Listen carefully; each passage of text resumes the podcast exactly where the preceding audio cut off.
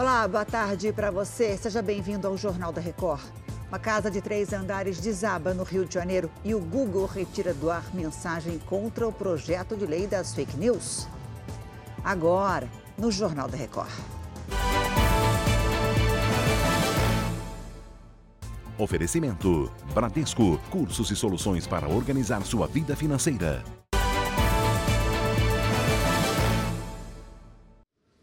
O desabamento de uma casa de três andares no Rio de Janeiro deixou um morto e oito feridos. Entre os resgatados estão um bebê e uma criança. A suspeita é que os pilares que sustentavam a casa cederam ou o solo afundou, mas a Defesa Civil ainda vai apurar a causa.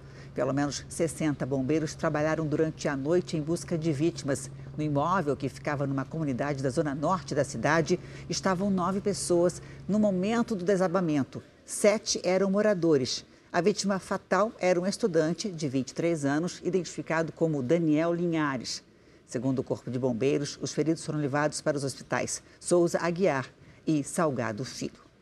O presidente Lula esteve hoje com Arthur Lira e a conversa foi em torno da votação do projeto de lei das fake news, marcada para esta terça-feira na Câmara dos Deputados. Vamos a Brasília com a Mara Mendes. Oi, Mara, boa tarde aí para você. O que, que a gente já tem até agora?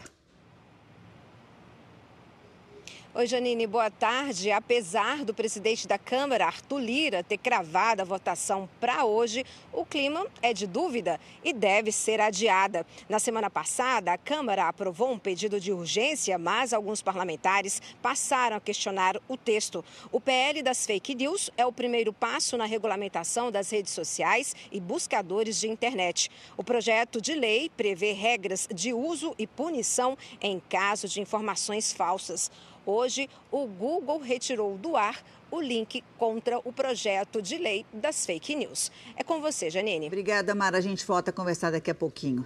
Olha só, com o aumento da faixa de isenção do imposto de renda, 13 milhões de brasileiros devem ser beneficiados. Mas atenção, essa nova determinação só vale a partir do ano que vem. Boa tarde para você, Guilherme Mendes. Quanto isso significa no número de contribuintes?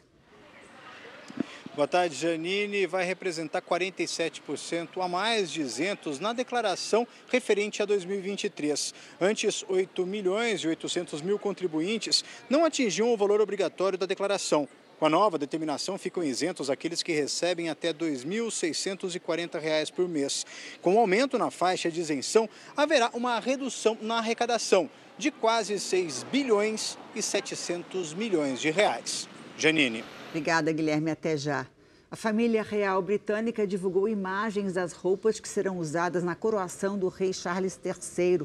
Entre os itens estão a coroa imperial e a capa da coroação, feita de seda e ouro. A peça foi produzida há mais de 200 anos. O evento será no próximo sábado, em Londres. Eu volto daqui a pouco com novas informações. Eu espero você. Até já.